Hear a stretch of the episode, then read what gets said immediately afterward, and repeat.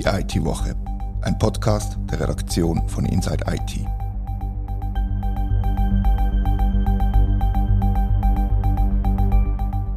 Herzlich willkommen zur IT-Woche. Wir sind zurück aus der Frühlingsferien und zwar mit einer besonderen Ausgabe von diesem Podcast. Heute geht es um Autismus und IT. Wie das zusammenhängt, erzählen uns der Stefan Gutzwiller und der Lukas Barwitzki von der Firma Auticon.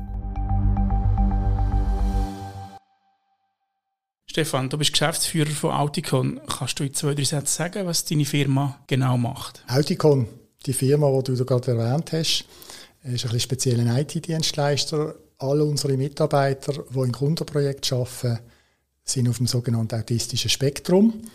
Das hat viele Vorteile in der IT. Äh, kommen wir dann vielleicht später noch darauf zurück. Unter anderem Konzentrationsfähigkeit, was sicher herausragend ist. Und hat ein paar Randbedingungen, die man erfüllt sind. Und dann funktioniert das eigentlich recht gut. Obwohl natürlich viele Leute, die das dann zuerst mal hören, Schwierigkeiten haben, das zu glauben, weil das Wissen über Autismus in der Schweiz, beziehungsweise nicht nur in der Schweiz, international, ist relativ gering. Auticon ist der Schweizer Ableger, ist eine internationale Firma, die weltweit tätig ist, die vor elf Jahren in Deutschland gegründet worden ist und ähm, in Europa Niederlassung hat, USA, Kanada, aber auch Australien, Neuseeland. Auticon beschäftigt Autistinnen und Autisten oder Leute auf dem Spektrum, wie du, wie du vorhin gesagt hast. Und Lukas, du bist bei Auticon angestellt und selber Autist. Was fällt dir im Arbeitsalltag leicht und was weniger? Zuerst muss ich sagen, es gibt nicht den einen Autismus genauso wenig, wie es den einen Autisten gibt. Ich kann sehr gerne über mich sprechen, allerdings, ich möchte sagen, das lässt sich niemals auf alle anderen Autisten ausdehnen. Es gibt sehr viele Autisten, ich gehöre dazu, die haben Probleme mit lauter Umgebung mit störenden Geräuschen, ob das jetzt LKWs sind oder einfach nur die Hintergrundgeräusche eines Büros, wo viele Menschen sprechen. Deswegen ein Großraumbüro ist für viele von uns einfach ähm, kein guter Arbeitsort. Und eine Möglichkeit zum Gehen wäre dann, dass man Kopfhörer trägt, die gut isolieren. Das ist dann so diese Möglichkeit, mit den Herausforderungen umzugehen und so dann auch wirklich gut arbeiten zu können. Und wie erlebst du den Umgang mit Leuten, die nicht auf dem Spektrum sind? Gibt es Berührungsängste dir gegenüber oder wie ist das im, im Alltag? Wie gestaltet sich das? Mm, kommt immer ganz darauf an, in welchem Setting. Also ich persönlich habe eine große Hürde, in fremde Menschenmengen reinzugehen. Wenn ich weiß, das ist ein Raum voller Leute und da kenne ich niemanden und ich weiß nicht, was ich da soll, dann komme ich da nicht rein. Allerdings, wenn ich weiß, das ist eine Interaktion, wie wir sind jetzt zu dir ins Studio gekommen, wir machen ein Interview und so weiter, das ist für mich ziemlich problemlos, aber auch da gibt es viele Menschen auf dem Spektrum, die da Hürden haben. Wo würdest du persönlich deine Stärken beschreiben oder sehen? Mm, ich glaube, bei mir ist es eher das vernetzte Denken. Ich bin sehr gut darin, intuitiv Muster zu erkennen in großen, komplexen Zusammenhängen, die zu extrapolieren und dann, im, das nennt sich dann die Pattern Recognition, also zu erkennen, in welche Richtung entwickeln sich Dinge weiter. Da bin ich, glaube ich, recht gut dran. Ich kann da sicher noch ergänzen. Äh, Lukas ist extrem schnell, setzt auch schnell um, gern, hat viele Ideen. Es sind für mich auch Muster, die typisch sind und ich persönlich sage jetzt auch, wenn Lukas sich nicht zu erkennen gibt als Mensch, der auf dem Spektrum ist, dann wirst du das zu Beginn nicht merken. Das ist bei vielen Menschen auf dem Spektrum so. Aber du hast ja Konzentrationsfähigkeit erwähnt und ich höre immer wieder, dass Leute vom Spektrum mathematisch extrem stark sind und dass sie sich dementsprechend zum Beispiel als Softwareentwickler gut eignen. Stimmt das, dass da wirklich eine besondere Fähigkeit vorhanden ist oder ist das einfach ein Klischee? Mm, es ist kein Klischee, aber es gilt auch nicht für alle. Autismus ist eine Veränderung im Gehirn. Es ist eine andere Art, die Welt wahrzunehmen und darin zu denken. Und auch bestimmte Fähigkeiten, bestimmte kognitive Prozesse sind einfach deutlich schneller, effizienter, besser. Andere sind dafür weniger gut ausgeprägt. Und tatsächlich sehr, sehr viele Menschen auf dem Spektrum haben eine Begabung für mathematische Dinge, für Naturwissenschaften. Und ich glaube auch, dass man problemlos sagen kann, dass ähm, Autisten deutlich überrepräsentiert sind unter Software-Developern. Genau, also das ist auch statistisch eigentlich mehr oder weniger hinterlegt. Man geht davon aus, dass zwischen 1 und 1,5 Prozent von der Weltbevölkerung betroffen sind, wissentlich oder unwissentlich. Das ist nicht bei allen klar, dass sie das wissen. Wenn wir aber in diesen MINT-Fächern schauen, also Mathematik, Informatik, äh, Naturwissenschaft, Technik, dann geht man davon aus, dass es zwischen 5 und 10 Prozent sind.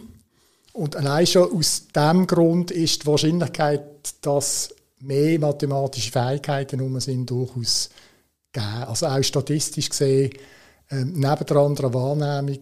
Und Softwareentwicklung, der Lukas hat es vorhin gesagt, er hat die Eigenschaft auch, Mustererkennung, ist natürlich super, wenn du musst Fehler finden oder wenn du im Data Science Bereich unterwegs bist und irgendwelche Outliers musst finden in, in grossen Datenmengen.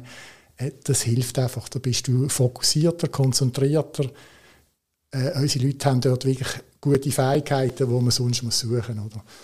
Und vielleicht auch noch etwas, was in der IT natürlich sehr gefragt ist, gewisse repetitive Tätigkeiten, die nicht alle gerne machen oder auch zum Beispiel dokumentieren, das wissen wir alle, das ist das, was heiß geliebt wird von den Softwareentwicklern. Wir haben Leute, die das mit Leidenschaft machen. Jetzt war ja Pandemie und man hat, diese, man hat sich an das hybride Arbeiten gewöhnt und man ist daheim und vor Ort, was oftmals Grossraumbüros gibt, wie, wie wir vorhin diskutiert haben, wo ja schwierig ist für Leute dem Spektrum, hat die Pandemie geholfen, dass man als Betroffene besser in die Arbeitswelt zurückkommt, weil man sich daheim quasi wie im geschützten Raum, wo im geschützten Raum kann tätig sein Ich vermisse es nicht, äh, dass ich jetzt Leuten wieder Hände schütteln muss. Das war echt einer der Vorteile der Pandemie, dass solche Aspekte rausgefallen sind. Wenn du einen guten Zeitplan hattest und du hast deine Online-Calls und du konntest mit deinen Team-Membern interagieren, hat das super zur Arbeit ähm, beigetragen. Du konntest effizienter sein, du konntest in einer gewohnten Umgebung sein und ich hatte das Gefühl, viele, vieles war effizienter. Zumindest für die Menschen, die auf dem Spektrum waren. Während eventuell die, ähm, die neurotypischen Menschen äh, eine längere Phase gebraucht haben, um sich daran zu gewöhnen, was sich dann auch wieder ausgeglichen hat. Aber ich glaube, dass ähm, hoffentlich auch ein Kulturwandel dadurch eingesetzt hat, mehr hybride Arbeitsmodelle zu ermöglichen, die dann auch die Integration deutlich einfacher machen. Jetzt ist es Teil vom Geschäftsmodell von Auticon, Leute auf dem Spektrum in die Arbeitswelt zu bringen und in Projekte zu beschäftigen. Wie ist das aus Sicht von, von der Firma? Hat, hat die Pandemie geholfen, einfacher Aufträge zu kommen? Oder, ähm, oder wie ist das? Also sicher im Gegenteil, initial definitiv, weil grundsätzlich ist es schon schwierig genug an Aufträge zu kommen, weil halt das Wissen über Autismus und, und wo die Stärken der Leute liegen, äh, wenn es vorhanden ist, dann überwiegt die Angst Leute kennen vielleicht noch, ich sage jetzt mal meine Generation, Babyboomer, die kennen vielleicht noch den Film Rain Man und haben dann das Gefühl, es sind alles Rainmans, was natürlich nicht stimmt, oder? Oder man hat irgendeinen anderen Film gesehen, Hors Norm kann ich da erwähnen, ein französischer Film, wo genau das andere Ende vom Spektrum zeigt, Leute, die wirklich 7 mal 24 Stunden Betreuung brauchen. Und das hat, führt zu Angst. Und ich bin unter Zeitdruck als Projektleiter und jetzt soll ich noch einen Autist aufnehmen und funktioniert das und, und, und. Äh, grundsätzlich kann man die Ängste nur mit Gesprächen überwinden und mit probieren und die lösen sich dann meistens auf. Vielleicht noch ganz kurz zum Thema Homeoffice versus daheim. Es ist noch spannend, wir haben vom Amt für Wirtschaft und Arbeit Bewilligung gehabt, während der ganzen Pandemie das Büro offen zu haben. Einfach unter Auflagen, also wir haben dann im Büro sind noch vier Leute gesehen, quasi in jedem Zimmer eine. Ähm, weil wir haben Leute, die die Struktur brauchen. Wir haben Leute, die viel besser arbeiten daheim, die, die wirklich, wie du gesagt hast und wie der Lukas auch erwähnt hat, richtig aufgeblüht sind. Und wir haben andere, die, sind, die haben sich so in ihr Schneckenhaus zurückgezogen und haben Schwierigkeiten. Die brauchen am Morgen quasi Aufstehen, Arbeitsweg, Arbeiten, Arbeitsweg für oben.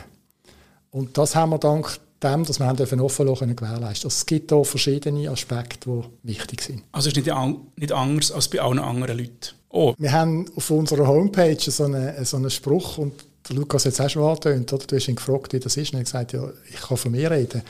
Ähm, wer einen Autisten kennt, kennt einen Autisten. Mhm. Und ich meine, das gilt auch für neurotypische Menschen bei den Autisten ist es einfach teilweise vielleicht ein bisschen ausprägter, weil halt eben zum Beispiel das Bedürfnis nach Ruhe oder wir haben Leute, die nicht können mit dem Gesicht gegen ein Fenster schaffen, weil es blendet, weil es zu hell ist. Oder die nicht gut sind, wenn die Temperaturen zu hoch sind.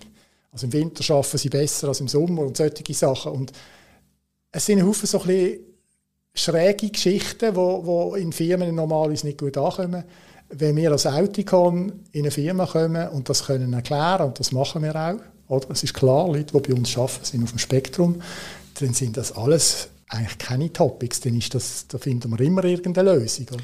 Wie ist das beim, beim Thema Fachkräftemangel, der ja allgegenwärtig ist in der, in der IT? Ist es ein Ziel mit, mit eurer Firma, der Fachkräftemangel nicht zu lösen, aber zu entschwächen oder zu helfen? Absolut natürlich. Wenn wir eben die Hürden können überwinden äh, ich mache immer ein einen Spruch im, im Sinn von, die meisten Leute sind schon mal in London gesehen und sind bei der U-Bahn ausgestiegen. Dann heisst es dann Mind the Gap. Mhm. Und dann schaust du als Schweizer am Boden und das Gap ist dann meistens so 5 cm breit. Und dann denkst du, was ist das wieder? Oder? Und es kommt mir aber so ein bisschen vor, man hat als Projektleiter so, so ein bisschen, oh, ich muss über das riesen Gap, über einen riesen Graben übergumpen, um ein Projekt zu machen. Kann ich aus eigener Erfahrung schwätzen. Ich bin in der Swissri gesehen, habe dort Audicon kennengelernt. Wir haben uns auch dreimal überlegt, ob wir das Projekt machen wollen. Und wo wir es gemacht haben, super. Ist alles gut gelaufen. Ich hatte das Glück gehabt, dass ich ein, ein Team hatte, das gesagt hat, das probieren wir. Und in diesem Team hat es einen Vater von einem autistischen Kind gehabt. Und damit ist die Hürde eigentlich dann genau gesehen, oder? Der hat gesagt, ich weiß schon ein bisschen, auf was es ankommt, oder? Und das sind Sachen, die wir eigentlich unseren Kunden auch beibringen. Wenn man das Projekt anfängt, dann gibt es ein Briefing von unserem Jobcoach, wo, wo erklären, was ist eigentlich Autismus, ein bisschen vertiefter, als wir das jetzt hier machen, das braucht ein bisschen mehr Zeit. Und dann gehen wir aber auch auf die Probleme, die unsere Mitarbeiter haben, ein und dann kann man die Probleme eigentlich lösen. Und äh, das Spannende ist, das ist vielleicht manchmal ein fixer Arbeitsplatz, da gibt es eine Reservation oder eben, wie der Lukas gesagt hat, irgendeinen ruhigen Ort, etc. etc. Also es gibt keine unlösbaren Probleme in Nein, Fall. und es sind Fachkräfte. Ich meine, wir haben äh, PhD ETH, wir haben Master Informatik ETH, wir haben diverse Leute, die eine, die eine Informatiklehre gemacht haben, sowohl Softwareentwicklung wie auch Systemtechnik.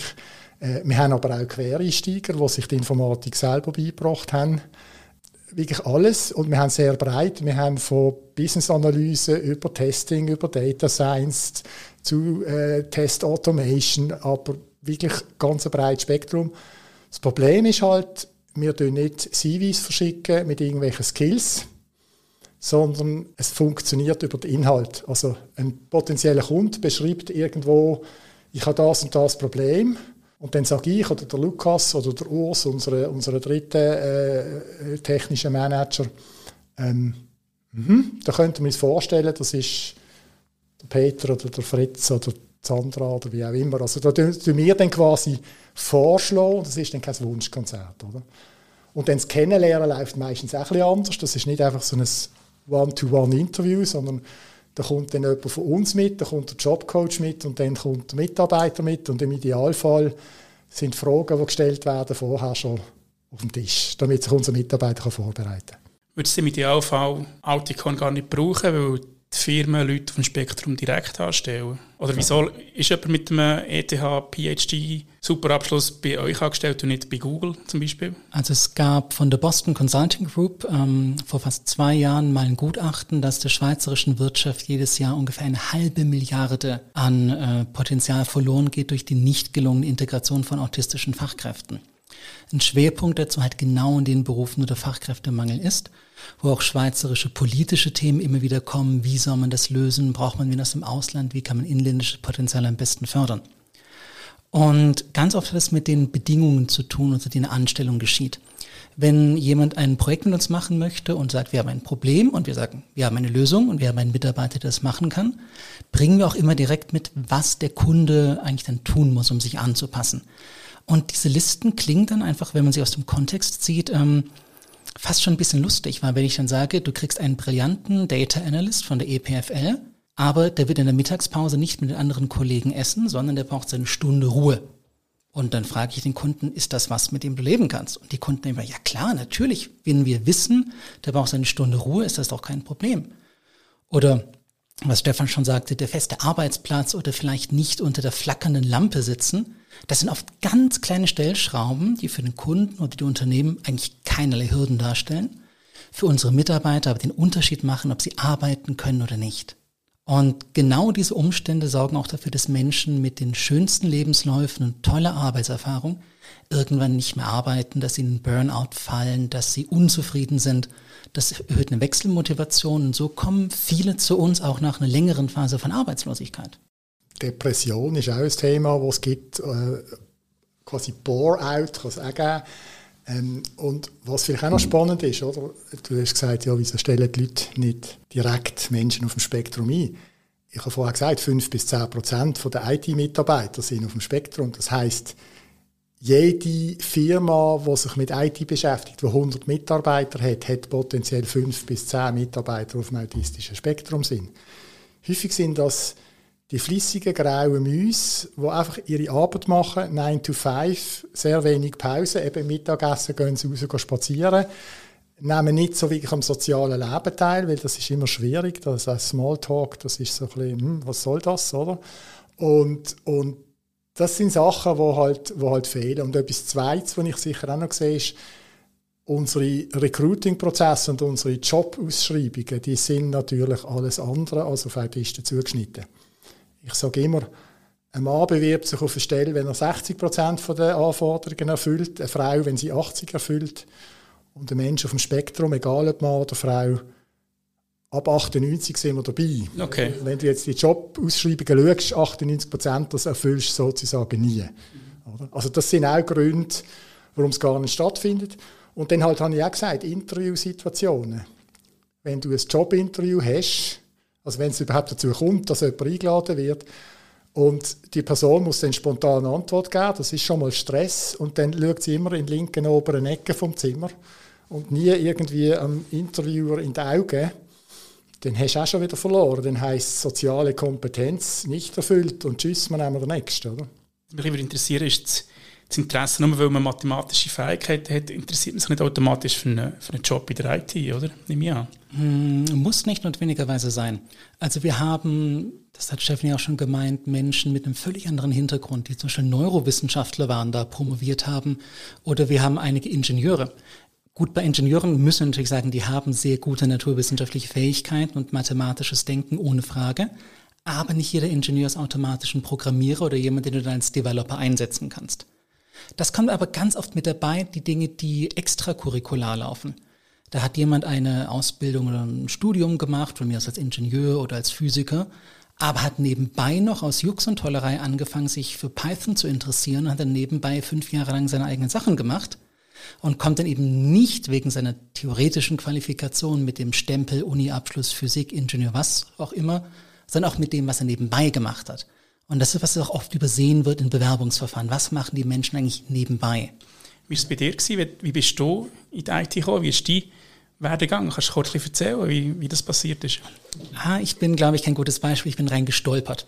Ich bin eigentlich Sozialwissenschaftler und ich habe angefangen, äh, mit Massendatenauswertung zu arbeiten in verschiedenen historischen Kontexten, mit ähm, Analyse von semantischen Strukturen und auch von der Entwicklung von verschiedenen gesellschaftlichen Bewegungen eben über Daten. Bin so in die Digitalisierung reingerutscht. Also wie kann ich nur nicht nur die Datenerhebung machen, die Auswertung, sondern auch quasi, wie kriege ich das Papier, das irgendwo original ist, hin zum fertigen Graphen. Und so bin ich in ähm, ja, ein paar Mal durch meine Karriere gestolpert und bin jetzt bei Auticon gelandet und bin sehr, sehr glücklich hier, muss ich sagen. Einfach weil es die bestmöglichen Arbeitsbedingungen hat für jemanden auf dem Spektrum. Was vielleicht auch noch zu erwähnen ist, was ganz eine wichtige Eigenschaft ist, ich glaube, all unsere Mitarbeiter lernen fürs Leben gerne Neues. Und wir haben zum Beispiel einen Mitarbeiter, der hat einen Master in Chemie und ist jetzt in der Host-Programmierung unterwegs.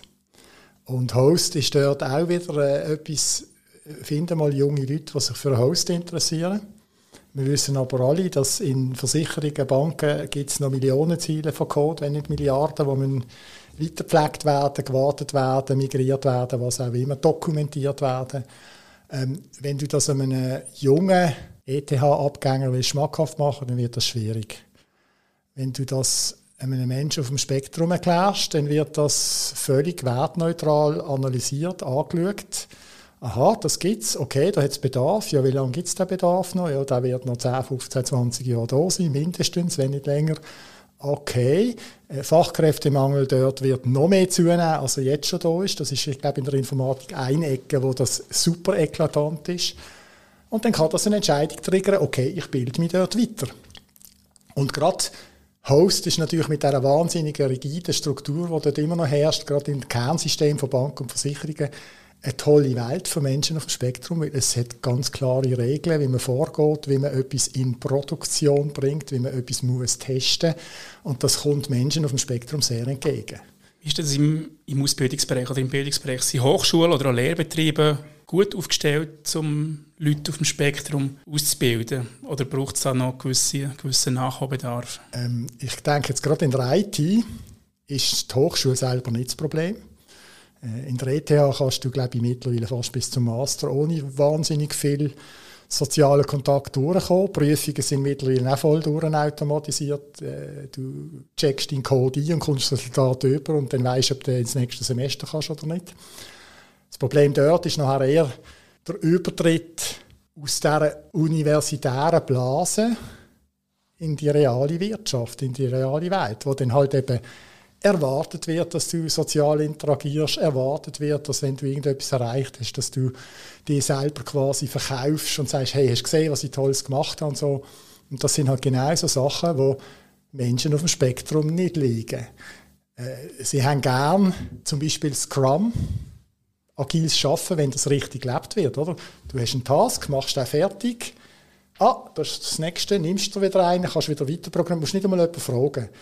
Das Thema ist dort mehr, ist der Task, der dann kommt, ist der gut spezifiziert oder nicht? Oder? Wenn, wenn der nicht, wenn der fuzzy ist oder so, dann heißt es Return to Sender, kann man nicht programmieren, weiß man nicht. Oder? Das ist keine klare Anweisung. Aber ich glaube, an einer ETH, wo es sicher eher gegen 10% Leute hat über alles gesehen, weil das ist ja wirklich Mint pur, ähm, funktioniert das gut.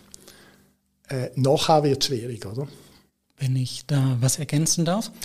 Ähm, es sollte nicht der Eindruck entstehen, dass das quasi kopflastige Theoretiker sind von der Uni, die dann bei dem ersten Konfrontation mit der Realität scheitern.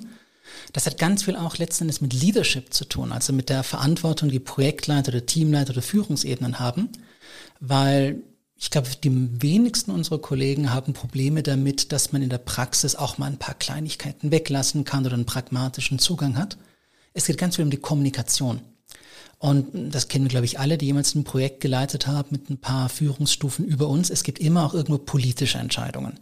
Und politische Entscheidungen müssen als solche kommuniziert werden. Wenn ein autistischer Entwickler sagt, das hier ist die bestmögliche Lösung für dieses Problem, die alle Faktoren und alle Parameter mit einbezieht, die perfekt im Zeitplan liegt, die perfekt in den Kosten liegt, die perfekt in den Ressourcen liegt, die wir haben.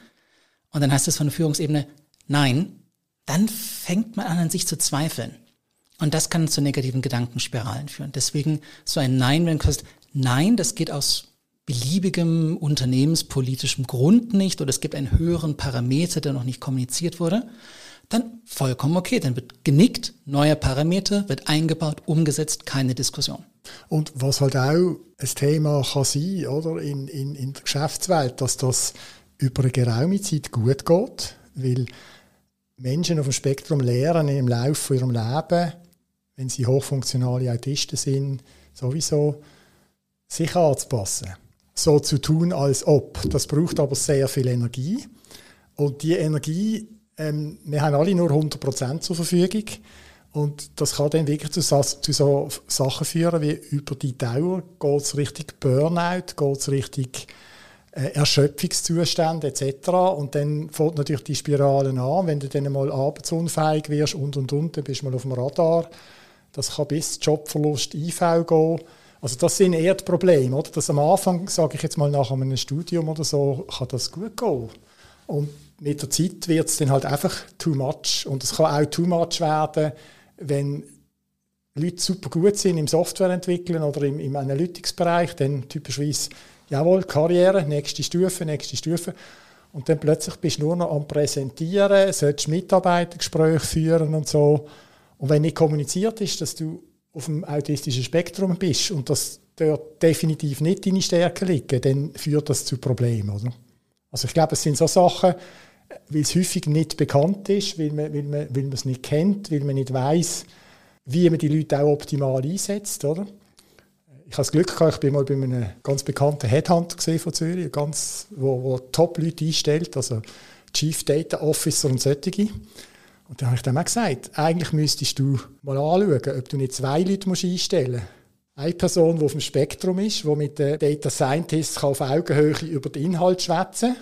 Und eine Person, die halt eher so ein bisschen, spürst mich, so ein bisschen das Menschliche, das Zwischenmenschliche rausspürt, geht es dem noch gut oder wie sieht das aus? Oder?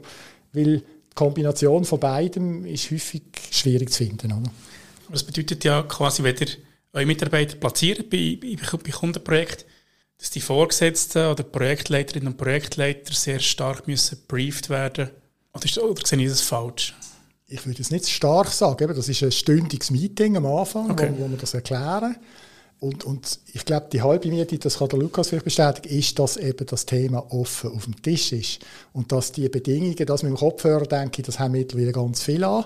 Aber eben, dass zum Beispiel eine Lampe, die flackert, von einem Autist kann wahrgenommen werden, wie wenn du müsstest in einer Disco mit einer, mit mit einer Stroboskopbeleuchtung am Bildschirm programmieren. programmieren. du lachst, Mission Impossible, oder? Und wir sehen nicht einmal, dass die Lampe flackert, oder? Das sind Probleme und für das haben wir dann halt unsere Jobcoach, unsere Psychologinnen, die einerseits regelmäßig Kontakt mit unseren Leuten haben, wo aber auch immer wieder bei den Kunden nachfragen, wie geht's, äh, funktioniert alles mit Kommunikation oder das Angebot ist auf dem Tisch, wenn es irgendein Problem gibt, können ihr, melde dich. Und das ist auch so etwas, oder? Man kann mit Autisten extrem, das habe ich auch lernen, du kannst extrem fadengrad schwätzen, du kannst Sachen ansprechen, die typischerweise als Chef nicht so einfach sind. Ich mache immer ein lustiges Beispiel, wenn du einen Mitarbeiter hast, der nicht duscht und dann so ein bisschen Körpergeruch hat, das ist nicht ein einfaches Thema zum Ansprechen. Wenn du das einem Autist sagst, dann sagst Fritz, du hast Körpergeruch, das ist für alle anderen nicht so angenehm, du solltest am Morgen, bevor du arbeiten, duschen. Dann ist hohe Wahrscheinlichkeit, dass du die Antwort du bekommst, vielen Dank, dass du mir das sagst. Ist mir so nicht bewusst gewesen, habe ich nicht gewusst, dass das so muss sein.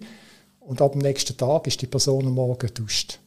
Also eigentlich ist es einfacher, wir müssen es aber lernen und ich glaube, gerade als Schweizer hast du natürlich immer so ein bisschen das in Watte packen, das ist bei uns sehr, sehr, sehr prominent und das ist genau das, was nicht gut ist, weil äh, dann hat es zu viel Interpretationsspielraum und dann wird es schwierig für Menschen auf dem Spektrum. Genau. Ähm, was ich auch immer sage, wenn wir sagen, hey, ihr habt ein Problem, wir haben jemanden, der bringt die Lösung, Kopfhörer, nicht Mittagessen, was auch immer, und dann kommt meistens, ja, war's das? Müssen wir sonst noch was machen? Und ich so, ja, aber nichts, das autismus-spezifisch ist, sondern etwas, das ihr eigentlich immer und jederzeit für euer Team machen solltet, nämlich klare Arbeitsaufträge und gute Kommunikation. Und oft kriegen wir von Kunden das Feedback nach einer gewissen Weile, dass sich die Kommunikationskultur im Team extrem verbessert hat. Nicht, weil da jetzt ein Autist dabei war und es notwendig war, sondern weil man plötzlich angefangen hat, darüber zu reflektieren, dass wenn man vielleicht ein Ticket schreibt für irgendeine Aufgabe, dass das auch von jemandem verstanden werden sollte, der im Meeting nicht dabei war.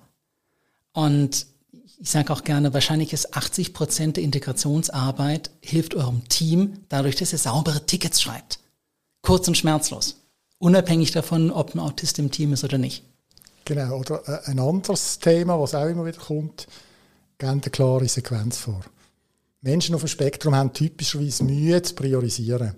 Das heißt, wenn du jemandem auf dem Spektrum am Montag fünf Aufgaben gibst und sagst, ich hätte die gerne am Freitag zu oben und einfach sagst, mach mal, dann gibt es eine gute Wahrscheinlichkeit, dass du am Freitag zu oben vielleicht eins oder zwei hast, aber sicher nicht alle fünf. Weil bis am Donnerstagmorgen hat die Person sich Gedanken gemacht, mit was soll ich anfangen.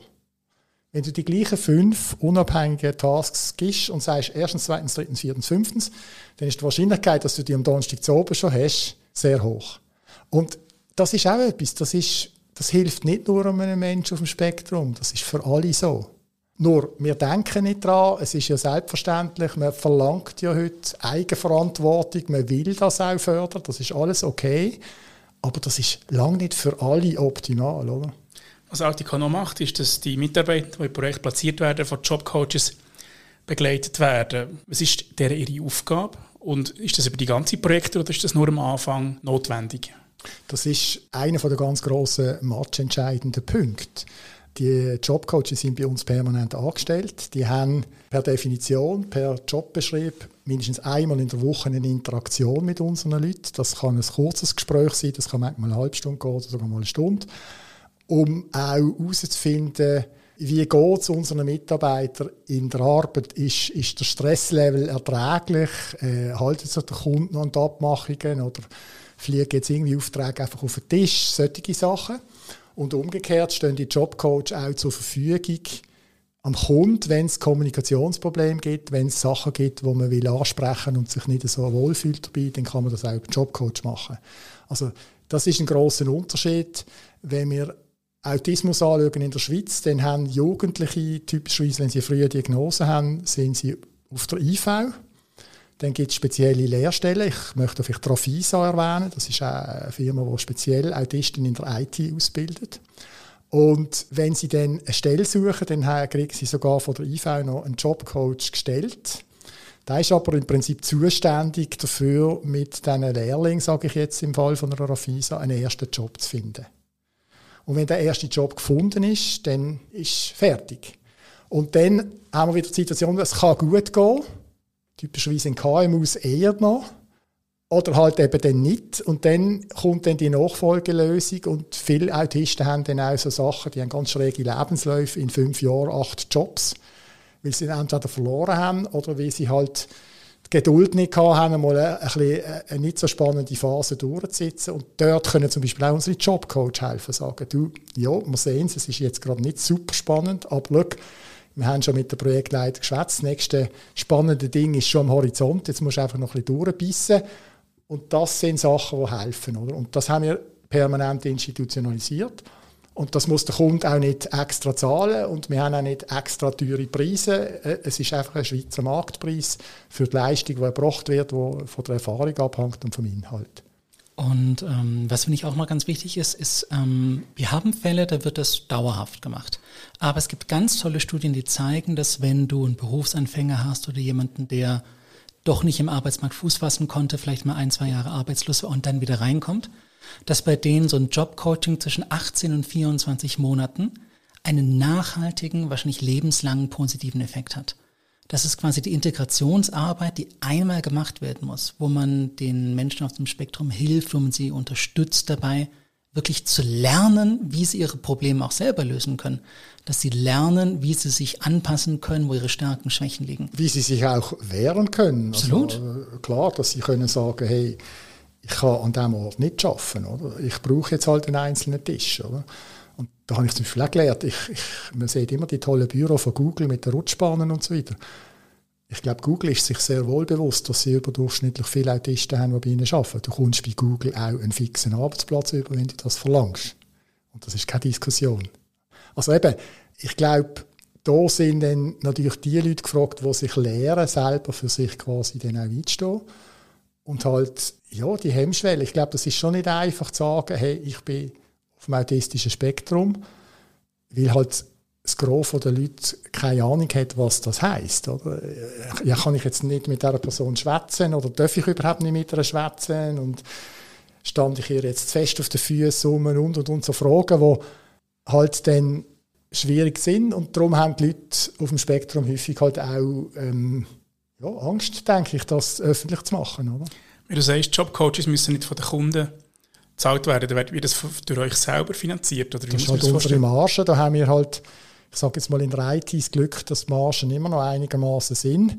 Wenn du jetzt dir vorstellst, es gibt Gärtner, die auf dem Spektrum sind und du hast einen Gärtner, der dann irgendwo in Einsatz kommt, dort hast du nicht die Marge, dort wird es schwierig, oder? Aber es würde dort vielleicht manchmal auch helfen, oder? Also, äh, das ist natürlich schon das Thema, das ist industrieabhängig, das ist nicht überall möglich, oder? Also das heisst, selber finanziert auf Kosten vom Gewinn schlussendlich? Genau, genau. So ist das. Und wer finanziert Auticon selber? Wie ist wie sind Besitzverhältnis? Wer ist investiert? Auticon ist Auticon Schweiz AG, gehört 100% der Auticon GmbH, die in Deutschland ist.